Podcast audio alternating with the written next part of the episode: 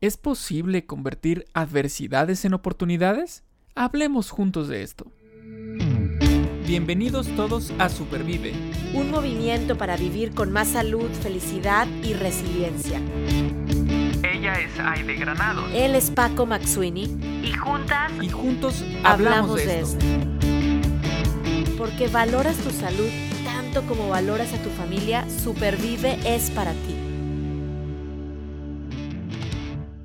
Y bueno, pues en este episodio de Supervive vamos a platicar de un tema que a mí me ilusiona mucho porque hace muchos años, muchos años, más de 20, más de 25, leía por ahí yo un libro, El alquimista de Pablo Coelho, eh, de, cómo, bueno, esta parte de la alquimia, de que están buscando convertir algunos metales en oro, etcétera. Y hoy vamos a estar platicando de cómo convertir esta onda de la, de la alquimia las adversidades, los retos en oro, en algo muy valioso. Y para esto, eh, pues vamos a tener una invitada especial que va a estar platicando aquí con Paco y conmigo. Paco, ¿cómo estás? Bienvenido. Muy bien, muy bien, muy contento, muy emocionado de escuchar lo que nos van a contar el día de hoy. Así es, y quién no quiere eh, aprovechar esto de transformar adversidades en oro. Y va a estar con nosotros una amiga, Sandy Mora, ella es maestra en desarrollo del potencial humano y tras más de 20 años de vida corporativa y después de una serie de tsunamis personales, así lo define Sandy, entre los que están un hijo con insuficiencia renal eh, terminal y con un trasplante, su propio cáncer de mama, el despido de un trabajo corporativo después de más de 12 años, que daba pues esta estabilidad financiera, dos divorcios, encontró Sandy su pasión y propósito de vida en acompañar a personas y empresas a salir de una crisis transformados y fortalecidos. A través, esto lo hace a través de conferencias, talleres, facilitación y del podcast que se llama El Club de la Limonada, que me encanta el nombre, y también de su libro, del cual nos va a estar platicando, Alquimia Emocional, el arte de transformar la adversidad en oro para crecer. Bienvenida, Sandy. Muchas gracias por estar aquí hoy con nosotros. Muchísimas gracias, Aide Paco, por invitarme. Encantada de la vida, muy, muy, honrada de estar aquí y de poder contribuir pues con algo de lo, de lo que pueda ayudar a tu comunidad y a todos tus escuchas. Muchísimas gracias por, por estar aquí y bueno, seguramente va, va, a ayudar, ¿no? No es así como que en algo. Yo creo que yo creo que en mucho. Bueno, nada más desde, desde el título del libro, esta, esta cuestión de la alquimia, híjole, siempre eh, ha sido algo perseguido eternamente por la humanidad, ¿no? Y, y eso de encontrar, transformar adversidades en oro, bueno, yo creo que vale eso, vale, vale oro. Y, y, bueno, pues para comenzar entonces, ¿qué te parece si nos cuentas un poquito de tu historia y esas adversidades eh, principales que has vivido en, en, los últimos años a partir de, eh, que se desata todo esto de la alquimia, de transformar estas adversidades en oro. gracias, Paco. Pues mira, eh, han sido, yo, yo quisiera que fueran pocos años, pero ha sido como un, un tsunami, mega tsunami rodeado de 20 mil otros remolinos que se empezó a suscitar desde hace aproximadamente 12 años ya. Eh, antes de eso, como que mi vida era bastante estable, si le podemos llamar así, ¿no? Eh, yo venía como, como con esta historia de éxito, entre comillas, de, pues estudié una carrera, entré a trabajar a agencias transnacionales de publicidad, después me vine a vivir a Querétaro, entré a trabajar a, a, una empresa grande como es y, y bueno, pues entre comillas tenía éxito, me iba bien, era una profesionista bien pagada, estaba casada, tenía dos hijos, tenía casa propia, tenía coche propio, eh, y de repente se empezó a desatar eh, como si hubieran abierto la tumba de Tutankamen, una tras otra, ¿no? Entonces, eh, primero en mayo del 2008 me divorcié de mi primer matrimonio, mayo del 2009. a mi hijo pequeño, en ese entonces, Andrés, que tenía dos años, diez meses, eh, cae en terapia intensiva con una insuficiencia renal terminal, eh, los dos riñones colapsaron eh, por algo que parece ser que fue congénito. Y, bueno, pues estuvo 25 días en terapia intensiva. Los primeros cinco días fueron, no le daban, pues digamos que mucha, mucha esperanza de vida. Entonces fue muy fuerte la experiencia, pero más allá de esos 25 días fue todo lo que vino después, porque después pues pasamos por un periodo de aproximadamente 10 meses de eh, diálisis peritoneal, tuvo tres peritonitis, después tuvimos que pasar hemodiálisis y después finalmente todo este proceso también la búsqueda de un trasplante hasta que por fin llegó un ángel terrenal que esto da para otro programa que se llama Ruby, que, que en vida, siendo no familiar, eh, donó su riñón para Andrés. Y, y, bueno, pues eso, digamos, palomita, ya estábamos regresando a la vida normal. Entonces, mayo de 2008 me divorcio, mayo del 2009 en, cae Andrés enfermo, que fue justo cuando empezó la pandemia de la influenza. Eh, y mayo del 2010 me diagnostican cáncer de mama. Entonces ya, ya era mayo, mayo, mayo. Yo ya después de, mayo del 2011 yo decía, por favor, que no me sorprenda la vida. Eh, y bueno, pues fue vivir todo el proceso eh, de eh, mastectomía bilateral radical, quimioterapia, radioterapia, Herceptin todavía por un año más. Entonces fue un periodo largo también que estuve en todo este proceso. Es bien diferente vivir como la mamá de un enfermo o como la familiar de un enfermo que ser el enfermo me trajo otra serie de aprendizajes bien diferentes.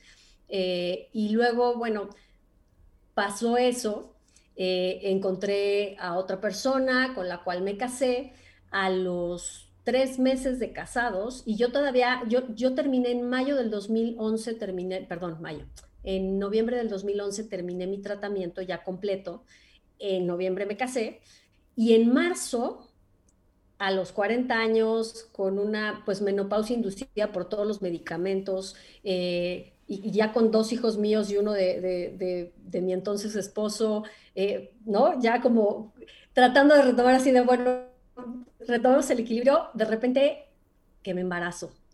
Y entonces, siendo una noticia maravillosa y muy linda, al principio, las primeras dos semanas, fue, mm, pues, fue un susto fuerte y fue una sacudida fuerte porque yo no sabía si eso podía detonar nuevamente el cáncer y entonces iba a dejar tres huérfanos en lugar de dos, este, o si con tanto químico y tanta cosa que había yo, a la que había estado yo expuesta y la radiación, ya sabes, te imaginas que va a nacer un mutante, este, entonces estaba yo muy asustada, pero bueno, finalmente después de consultarlo con, con distintos médicos y todo, lo que me dijeron es que la, sobrevida de alguien que después del cáncer logra embarazarse era mejor y que eran buenas noticias y además, pues claro, qué mejor noticia que mi cuerpo estaba lo suficientemente sano como para gestar nueva vida, ¿no? Entonces ya cambió ese, ese susto primero por, por mucho gozo y mucho gusto.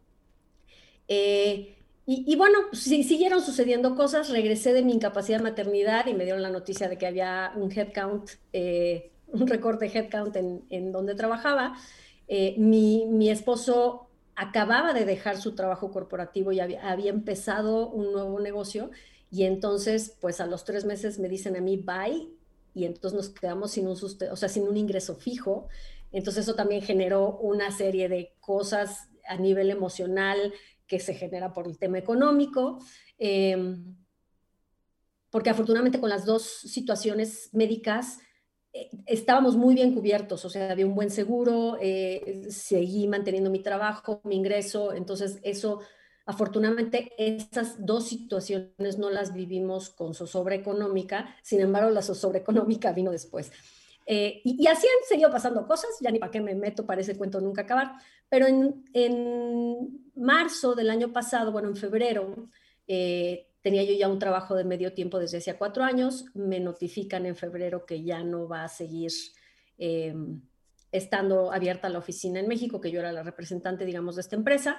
Y entonces, pues me quedo sin chamba en febrero y a los 19 días, eh, mi entonces esposo me dice, pues, ¿qué crees que ya me voy? Y entonces se va con, su hijo que vivía con nosotros y, y, pues sobreviene todo el proceso de divorcio, ¿no? Entonces fue fuerte porque fueron las dos cosas juntas implicó volver a ¿no? replantear un chorro de cosas, replantear las finanzas, eh, ver a dónde nos íbamos a mudar, porque donde vivíamos estaba la oficina de él, pero él al moverse pues ya no podíamos seguir pagando la renta de ese lugar, entonces implicaba un cambio de casa. Se generó otra vez todo un movimiento fuerte y, y yo estando en este proceso de, de qué me agarro, ¿no? Necesito como una tablita de algún proyecto porque estoy sin trabajo y entonces eso, pues a veces te pone la cabeza en donde no debería de estar. Eh, entonces dije, ¿de qué me agarro? Y me acordé que yo tenía ahí el borrador de un libro que había empezado a escribir cuatro años antes, que la semilla fue sembrada cuando Andrés estuvo enfermo, que yo empecé a escribir un blog eh, durante su convalecencia y mucha gente ahí me decía, es que escribes muy padre, ¿por qué no escribes un libro? Y, yo como que en ese momento no estaba en mis planes, pero como que se sembró ahí la semillita. Y luego empecé el borrador y por todos estos sucesos que fueron aconteciendo lo dejé guardado en un cajón. Y el año pasado dije, ¿de qué me agarro? ¿De qué me agarro? Necesito ocupar mi cabeza en algo. Y dije, claro, el libro. Y entonces saco mis archivos y empiezo a releer lo que, lo que yo había escrito y me doy cuenta que yo ya me había escrito una especie de manual para momentos de contingencia emocional y para poder sobrellevar este tipo de crisis. Y, y, lo empiezo a poner en práctica y me empieza a funcionar muy bien y dije, wow, esto, esto no solo era un desahogo o una idea, sino que de verdad funciona. Y, y, de, pues de eso fue muy terapéutico para mí retomarlo, ponerlo en práctica y terminarlo de refinar para poderlo lanzar en septiembre del año pasado. Me puse como fecha el día de mi cumpleaños y dije, ese día voy a sacar el libro y lo logré. Y ha sido pues muy linda la respuesta, eh, muy linda la retroalimentación que he recibido. Y, y bueno, complementa la maestría que decidí estudiar cuando, cuando estaba yo por dejar Kellogg. Decidí estudiar una maestría en desarrollo del potencial humano porque, como ustedes comprenderán, este tipo de situaciones pues siempre te mueven eh, prioridades, te hacen cuestionarte, ¿no? Si lo que estás haciendo es verdaderamente lo que te llena, si, si estás contribuyendo o no estás contribuyendo a este mundo, eh, qué semilla quieres dejar, etcétera. Entonces, yo estudié una maestría de desarrollo del potencial humano eh, hace siete años y, como que con este libro vine a terminar de darle sentido a mi trabajo en, en desarrollo del potencial humano, porque había dado talleres, había dado capacitación, pero andaba como por todos lados y con esto como que vine a, encontrar que mi tema, el que más me apasiona y donde, donde siento que tengo más que contribuir es en el tema de la Qué Padre. Pues, Qué padre, este, Sandy. Yo creo que todo lo que nos platicas, necesitamos como tomar un respiro, ¿no? Eh, en verdad, de, de, como tú dices, cuánta cosa junta. Y a veces pasan años, pero a veces pasan, como tú dices, unos cuantos meses y ya está la siguiente prueba, porque eh, ahí va una de, mis preguntas. Creo que voy a hacer la tercera en lugar de la segunda. Tú te haces la segunda, pero eh, no, más que llamarle problema, creo que son pues pruebas, porque veo que a lo largo de todos estos tsunamis, como tú misma lo defines, has estado sacando provecho, eh, produciendo algo. Entonces, ¿cómo podrías tú, qué, qué reflexión nos puedes decir ante, híjole, qué bárbara, Sandy tuvo muchos problemas en sus años pasados o Sandy tuvo muchas adversidades, pruebas durante sus años pasados. ¿Cuál, es la reflexión y la diferencia que haces de estas dos palabras? Fíjate que yo, yo, a mí me gusta verlos como retos, ¿sabes? Como, me imagino un videojuego o sea, ahora que mis niños están metidos en el tema de los videojuegos así heavy, eh, me imagino un videojuego donde pues tienes retos, tienes una misión a cumplir o un reto a, cumplir y se te presentan problemas y hay amenazas y hay peligros, pero también vas recopilando herramientas y vas eh, ¿no? sumando puntos y, juntando moneditas y entonces puedes hacer frente a eso que te está pasando y una vez que lo, digamos que los, te sobrepones o que lo logras, pues viene un siguiente nivel. ¿No? Ah, ya aprendiste, ya te hiciste de nuevas herramientas, ya creciste hasta cierto punto, eh, te hiciste más sabio en ciertas cosas, más hábil, y luego viene otro reto en la vida que te empuja a ir un poquito más allá. Entonces, pues yo los llamo como retos y yo siento que son empujones de la vida para que crezcamos. Empujones de la vida, me encanta eso. Ahora hay quien la vida lo empuja y se cae, y hay quien la vida le empuja y agarra vuelo, ¿verdad, Paco? Así es. Eh, y eso, yo creo que eso es lo, lo, padre eh, ante estos retos de los que, de los que hablan. El, pues, e, eso que, que, nos pasa a muchos, eh, que, de pronto nos topamos con un reto de este tamaño y tenemos al frente nuestro dos caminos. ¿no? Tenemos esta vertiente ahí y, y dices, ¿a dónde me voy? Por este lado que me lleva, por ejemplo, a afrontar, a crecer, a, ¿no? O me voy por este lado que es irme para abajo, que es este, pues tal vez la depresión, tal vez sentirme este, triste, tal vez dejarme un poco, ¿no?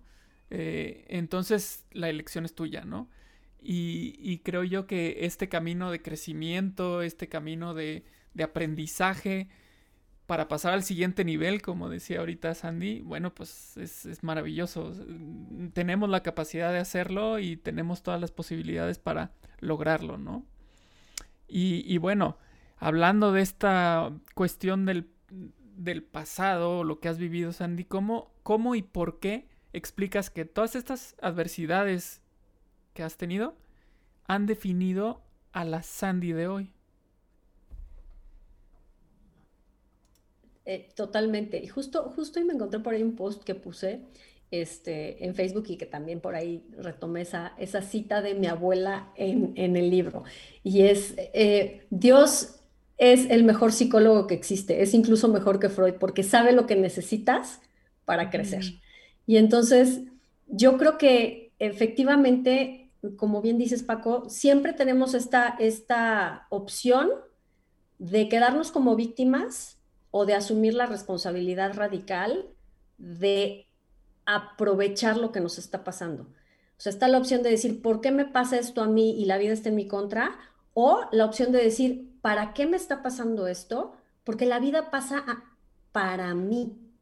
O sea, esto que está sucediendo es para mí, para mi bien. ¿Cómo lo voy a capitalizar? A lo mejor ahorita no lo entiendo, no lo puedo ver y de golpe, de momento, obviamente viene una carga emocional con emociones aflictivas fuerte, que eso es justo lo que, lo que, a lo que yo llamo hacer alquimia emocional, que al final la alquimia es esto, es transformar esta materia densa, o de menor valor, no porque las emociones aflictivas tengan un menor valor, pero desde el punto de vista que son densas, ¿no? Algo, un material denso o, de una naturaleza más burda, ¿cómo lo puedes transformar en algo de mucho mayor valor o más sublime? Y entonces es, es justo cuando estás en esta disyuntiva, ¿qué decisión vas a tomar? ¿Me quedo en el rol de víctima o decido que voy a aprovechar esto a mi favor? Independientemente de si ¿no? De si Dios lo mandó a mi favor o yo decido que lo voy a tomar a mi favor, no importa, eh, la decisión es tuya. Entonces, sí creo que, eh, que estas, estas situaciones, cuando las sabes aprovechar, cuando aprendes a encontrar esos regalos ocultos, cuando aprendes a, a no tomarlo, es bien difícil lo que voy a decir y es más fácil decirlo que hacerlo, pero se puede, a no tomarlo personal, no tomarlo como un ataque de la vida y a, decir, ok, ya está, esto tengo. ¿Qué voy a hacer con esto? ¿Qué sigue? Eh, vas, eso va construyendo y va forjando tu carácter, no importa qué edad tengas, se, te vas transformando y sí te va esculpiendo. De alguna manera me gusta esta metáfora de, del escultor, ¿no? Que con un cincel y un martillo va golpeando y va, va quitándole a la piedra lo que sobra para que surja esa obra de arte. Y un poco así veo estas, estas adversidades o estos problemas eh, o estos retos, o sea, como esas martilladas de cincel que lo que hacen es que van despostillando, pero de alguna forma van, van dejando surgir eso que verdaderamente puede llegar a ser. O sea, al, final es ese, ese trabajo. Eh, esa disposición también, ¿verdad? Yo digo de la, de la, de, la piedra y dejarnos moldear por el artista, por el maestro, por esa adversidad y, decir, bueno, vamos a sacar esta obra de arte. Y, y, hace poco alguien me preguntaba que cuál era, o sea, porque bueno, vamos a suponer que alguien dice, sí, yo me quiero dejar este, que, que me den los golpecitos para que saquen lo mejor de mí, se haga una obra Em, y la misma adversidad, que no podemos decir cuál es más grande que otra, porque cada quien la vive diferente, la misma persona bajo las mismas circunstancias, una la aprovecha y la otra no. Una dice, sí, vamos a hacer qué obra de arte, estoy dispuesto, dispuesta, y la otra persona no. Entonces me preguntan, bueno, ¿cuál, crees tú que sea la diferencia? ¿El DNA? Eh, la, donde viven. Yo la, la, realidad es que creo, me hizo reflexionar y me, me quedé pensando, y dije, bueno, sí, sí creo que he visto en los supervivientes, que Rosa es rojo, supervive, pues ha tenido el, como tú, el gusto de, de platicar. Veo dos características, las veo en ti, como en Baco, en muchas personas, que es ese amor a la vida y ese tener un propósito. O sea, el, buscarle el para qué. Ya hemos tenido, ¿verdad, Paco? Un, podcast de para qué. Eh, motivación, propósito, amor a la vida y dices, vamos por la obra de arte. Ahora, sé que necesitamos leer tu libro, empezando, yo empezando, ¿verdad? Pero si te dijéramos tres, los tres puntos, los tres consejos, vamos a decirlo así, para hacer realidad esa alquimia. Ya tengo una adversidad y ahora la quiero convertir en oro. ¿Qué nos dices en ese libro? Que ahí de, estos son los, el ABC para empezar. Pues mira, sin pretender haber inventado el hilo negro ni haber encontrado la fórmula, la panacea para, resolver todo como un quick fix mágico. Eh, lo que sí encontré, no solo en experiencia, sino cabe mencionar que, que, parte de mi trabajo de tesis, de titulación de la maestría, eh, mi tesis era sobre resiliencia y entonces todo este material de investigación también de alguna manera sustenta ¿no? lo, que, lo que pongo en mi libro. Em, no, lo que no solo yo encontré, sino muchos científicos han encontrado a lo largo de, estos últimos 27, 28 años que se ha estudiado la psicología positiva y, y toda esta parte, eh, yo, lo, yo lo conjunté en cinco ingredientes, ¿no? Así fue como yo lo, me pareció que era una forma fácil de plantearlo. Y estos cinco ingredientes para la alquimia emocional eh, tienen que ver, son, son los siguientes. Es decisión, que es lo que estábamos platicando, es tener la determinación de que esto no me va a tirar a y de que le voy a sacar algún tipo de provecho para mi vida, ¿no? Entonces, decisión de salir del rol de víctima y de tomar un papel activo. El segundo es aceptación, y obviamente para llegar a la aceptación necesitamos sí o sí vivir el proceso de duelo, pero hay, hay, que, hay que pasarlo, entenderlo, si nos atoramos en algún punto, trabajarlo y buscar ayuda para poder llegar a esta parte de aceptar lo que es. La resistencia a la realidad y el estarme peleando con lo que ya tengo ahí enfrente, lo único que hace es desgastar energía que yo podría estar utilizando en sanarme o en buscar soluciones o en ver de qué manera encuentro cómo, cómo transformo esto. Yo no puedo transformar algo que no he aceptado. Es como si yo quisiera hacer una bandeja hermosa o una vasija hermosa sin barro, o como si yo quisiera eh, refinar gasolina sin aceptar la existencia del crudo y los dinosaurios. ¿Me explico? Necesito aceptar lo que tengo y lo que es en este momento para entonces ver cómo lo transformo. Entonces, aceptación es el segundo ingrediente. Gratitud es el tercer ingrediente y es digo, está más que comprobado. Y a veces mucha gente es como contraintuitivo decir, ¿cómo voy a agradecer esto que me está pasando? ¿No? ¿cómo agradezco este quebranto económico, esta ruptura matrimonial, esta enfermedad gravísima que me tocó a mí o a mi familia? Sé que suena complicado. Lo primero que yo te diría es agradece lo que sí tienes.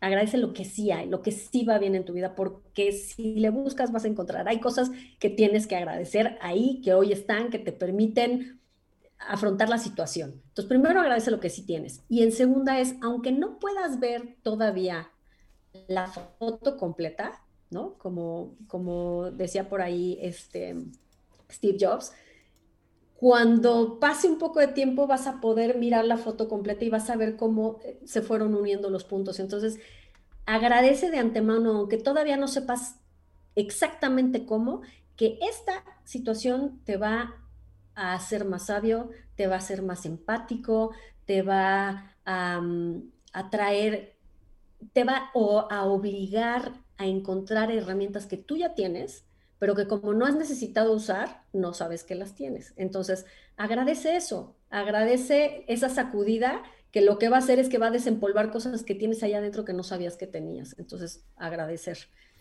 Eh, el cuarto ingrediente es fe, y, también la fe va por dos lados. Fe tanto en un poder superior, una inteligencia superior que, que, tiene un orden que tú no puedes entender y va más allá de ti. Una fe religiosa, si la tienes, siempre ayuda, pero sobre todo también fe en ti. Confiar en tus recursos, en que, en que de verdad es, es un, suena muy cliché y no sé si alguna vez se los dijeron y les cayó gordo, pero es la realidad. Eh, Dios no te manda algo con lo que no vas a poder. O sea, lo que sea que se te esté presentando es porque tienes las herramientas, aunque hoy no sepas dónde están, las tienes. Entonces confía en eso, confía en que ya saliste de otras situaciones difíciles en tu vida y hoy estás aquí y entonces haz como un inventario de todas esas cosas que ya te pasaron y de todas esas fortalezas que ya fuiste adquiriendo y es como hacer esta reseña del videojuego de, bueno, ¿hasta dónde voy ahorita? Oye, pues mira, ya he tenido otros retos en mi vida y he logrado llegar aquí. Entonces confía y ten fe en que no va a ser la excepción y vas a poder. ¿no? Y, el, quinto ingrediente es amor. Qué bonito. Conectar con el amor y bajarle el volumen al miedo. ¿no? Miedo y amor no pueden convivir en la misma ecuación. Si tú estás en miedo, eh, vas a estar en duda constante y entonces no decides.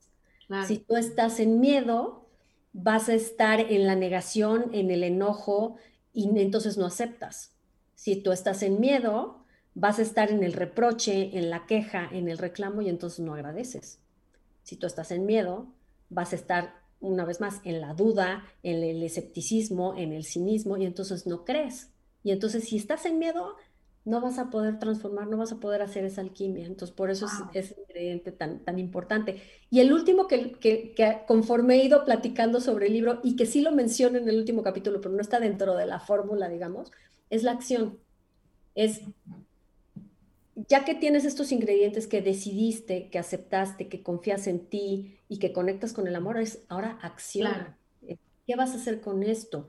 Y, y ponte en acción e idealmente ponte al servicio de alguien más, porque siempre que te pones al servicio, como que esta, esta se, potencia, se potencializa toda la fórmula y, como que todo creces más, sales más rápido, confías más, agradeces más. Entonces, claro. cuando, te pones en acción y esa acción también es al servicio de otros, uff, o sea, de verdad sucede magia.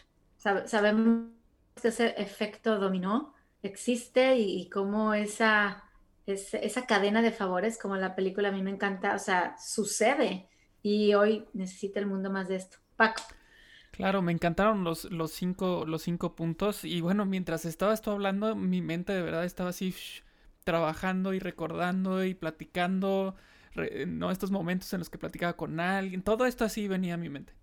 No es que no te pusiera atención, al contrario, era la atención a lo que decías que me llevaba a otros lugares, ¿no? Este, y por ejemplo, pensaba así en una idea y de repente decías otra cosa y ¡pum! me iba a otra idea, ¿no? Este, y, bueno, quiero así como aterrizar de esas ideas que, que llegaron a mi mente. Por ejemplo, una cuando dijiste, hay veces que este, nos ha dicho personas algunas cosas que nos pueden caer un poco gordas, como esto de Dios siempre manda estas batallas a los más fuertes o ese tipo de comentarios, ¿no? Y, yo, y yo pensé en esto que, que, es también muy común, y yo creo que ya se los han dicho en alguna ocasión, estoy casi seguro, que les dicen, este, es que eres muy fuerte, yo no sé si podría, ¿no? Ese es un eterno comentario, al menos en mi caso. Y, y mi pensar es, mejor cree que sí puedes. No, no necesitamos este, que te suceda algo para que te des cuenta que sí puedes no tientes al destino, mejor confía en que sí vas a poder. Exacto, tú puedes, tú puedes, no pienses que no, yo no podría, claro que podrías, y no le busquemos, ¿no? Esa sería como una, una idea. Y luego al final, cuando estás terminando los cinco puntos y dices, este sexto ingrediente que mencionas, pero que no viene en los cinco, en los cinco ingredientes principales, que es sumamente importante porque yo puedo tener ahí un tazón lleno de ingredientes, pero si no lo meto al horno, pues no voy a tener un pastel, ¿no? Este, la acción, la acción. Eh, es, es, es, fundamental y entonces yo pensé, bueno, pues es un catalizador, ¿no? La, la acción es el catalizador para que las cosas sucedan. Pero después viene el que, el que defines y digo, no, no, no, este es el catalizador.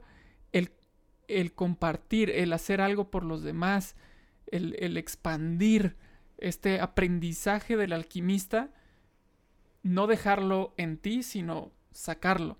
Entonces dije, ok, entonces el catalizador no era la acción, la acción es otra parte, ¿no? Entonces eso es a lo que me refiero, que yo me puse así a pensar en, todo esto mientras hablabas.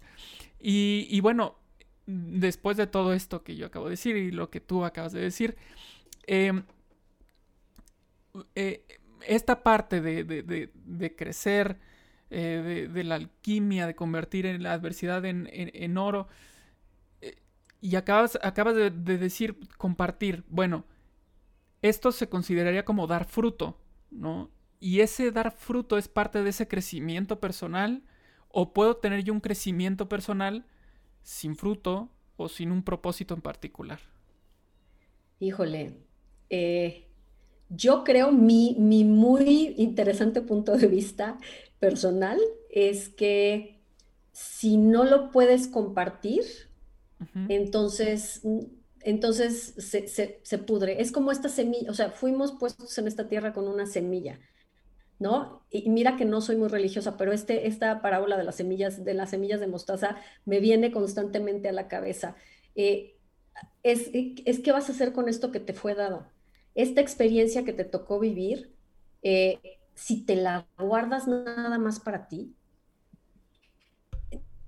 eh, todo, todo, todo eso grande que, te pudo haber traído como experiencia personal, si se queda embotellado, se va a acabar fermentando y pudriendo. Yo siento, ese es mi muy personal punto de vista. No conozco hoy todavía el caso de gente que haya superado este tipo de crisis y que hoy esté bien, que no lo haya de alguna manera canalizado en, en una acción que también comparta o ayude a otros a crecer. Incluso no, puede no ser directamente, eh, directamente vinculado con su adversidad, ¿no? O sea, no necesariamente alguien que vivió cáncer de mama tiene que trabajar para asociaciones con cáncer de mama. O sea, puede ponerla al servicio de cuidar a los niños de su privada, ¿me explico? No sé, es, es lo que sea, pero, pero no conozco a nadie que verdaderamente haya capitalizado una experiencia de estas fuerte y que al momento de transformarse y crecer no, no siente esta necesidad de, dar, porque sabes que yo no sé si a ustedes les ha pasado, pero, pero está esta necesidad de alguna manera de retribuir, yo siento esta, esta, como esta responsabilidad de me quedé aquí por algo y no puedo dejar que ese haberme quedado aquí sea pues nomás para de las puertas de mi casa para adentro. O sea, somos seres sociales, eh, crecemos a través de la colaboración y la cooperación, eh, eh, aprendemos de los demás. No es necesario que todos pasemos por experiencias tan fuertes para aprender. Yo sí creo que se puede aprender en cabeza ajena ciertas cosas y que no es necesario que todos nos llevemos trancazos tan duros. Y, y necesidad de, retribuir durante estas adversidades, tanto cariño, tanta luz, eh, tanto cuidado, tanto amor de gente, de, lo que mi amigo, tengo un amigo que se llamaba Lalo López, que, tuvo cáncer de colon y que eh, él organizó dos carreras, ¿no? Para juntar fondos para asociaciones. Eh, le daban seis meses de vida, finalmente vivió tres años más y organizó estas dos carreras y, él decía que, lo que él recibía, este doping energético, ¿no? Cuando la gente te da palabras de aliento, cuando la gente está ahí para apoyarte, cuando la gente te dice, ¿no? ¿Cómo te ayudo? Eh, eso, eso también sana. Y cuando has recibido tanto de eso, de alguna manera te quedas así como con una deuda de decir, Ahora yo con quién lo comparto, quién, quién más lo necesita. El, amor sana, me encanta a mí esa frase, porque sí, y, en Supervive, eh, Sandy, pero creo que lo, platicamos antes de entrar al área, pues como es, parte de Roses Rojo y tenemos pilares y, hablamos de esta parte emocional, salud emocional, como lo estamos haciendo hoy contigo, también del pensamiento positivo, también de la alimentación, también de la actividad física. Eh, ahora sí que vemos que todo está como en conjunto para sumar al bienestar, ¿no? Eh, y me hiciste recordar, ahorita que estabas platicando esto de, no me puedo yo quedar con todo esto y lo tengo que dar, eh, de, un factor tiempo con, ese dar. Y, yo comparto, creo que tu, tu, sentir de que dije, tanto recibido que en qué momento, bueno, ya las pilas puestas que esto salga, ¿no? Algo, como tú dices. Sin embargo, me acuerdo muy bien que en uno de mis talleres, hace ya como cuatro o cinco años, me encontré con otra persona que yo dije, pero tiene todo el perfil de superviviente, recibido, bueno, un, carácter hermoso. Entonces me acuerdo que le dije, ¿cuándo te vienes a ayudar? A contribuir. A... Me dijo, no es mi momento. Y me, acuerdo que me costó y dije, pero. A ver, ¿cómo no es mi momento? Sí, ¿no? Dijo, no estoy lista. Y, y me tocó aprender ese respeto y decir, ok, al paso de dos años, ¿cómo es la vida que me la encontré? Eh, había estado pensando en ella y bueno, me la, me la encuentro en un concierto nos vemos, nos abrazamos, cuando todavía nos podíamos abrazar, ¿verdad? Antes de la pandemia. Y me dice, he estado pensando en ti, estoy lista. Entonces, para mí fue como un wow, o sea, no, no fue un, me dijo, es que estoy lista. Y es tú, es, es una de las voluntarias, si me está escuchando, sabe cómo la quiero, más entregada, más plena en lo que hace. Eh, la gente que tiene contacto con ella sale transformada pero había como que ese proceso personal de cuando me dijo estoy lista, fue como un, una explosión de energía positiva y amor tal que es imparable en este momento. Entonces digo, bueno, wow, qué importante es cuando estés listo también. Y sí, sí, creo que eh, tienes toda la razón en hacer esta acotación porque, porque hay gente a la que procesar todo lo que le pasó o todo le toma más tiempo, ¿no? Y eso, los tiempos de cada quien son totalmente respetables y no porque, oye, es que a mí ya me dijeron que estoy en remisión hace dos semanas y entonces como todavía no tengo una causa a la cual sumarme, entonces ya estoy mal. No, ¿no? Eh, a mí me pasó, por ejemplo, que, al principio me decían, es que porque no vas y ayudas a, a, a mamás, a familias que tengan niños enfermos en el hospital? Y el primer día que intenté ir a darle apoyo a una amiga que su hijo tuvo un accidente y está en el hospital, no pude. No, entré al hospital y entré en crisis porque todavía me faltaba a mí procesar esa parte de, ¿no? de mi proceso con mi hijo en el hospital. Entonces, de repente dije, no, hombre, aquí más que ayudar, ya la vine, a, la vine a regar. Entonces, creo que ahorita no es mi momento o quizá este no es el camino, ¿no? Entonces, Acá quien le llegue en su momento, pero sí, sí creo que esa semilla tarde o temprano, en, tu metro cuadrado de influencia o con algo mayor, va a dar fruto. Súper, me encanta. Claro. Eh, Qué bonito.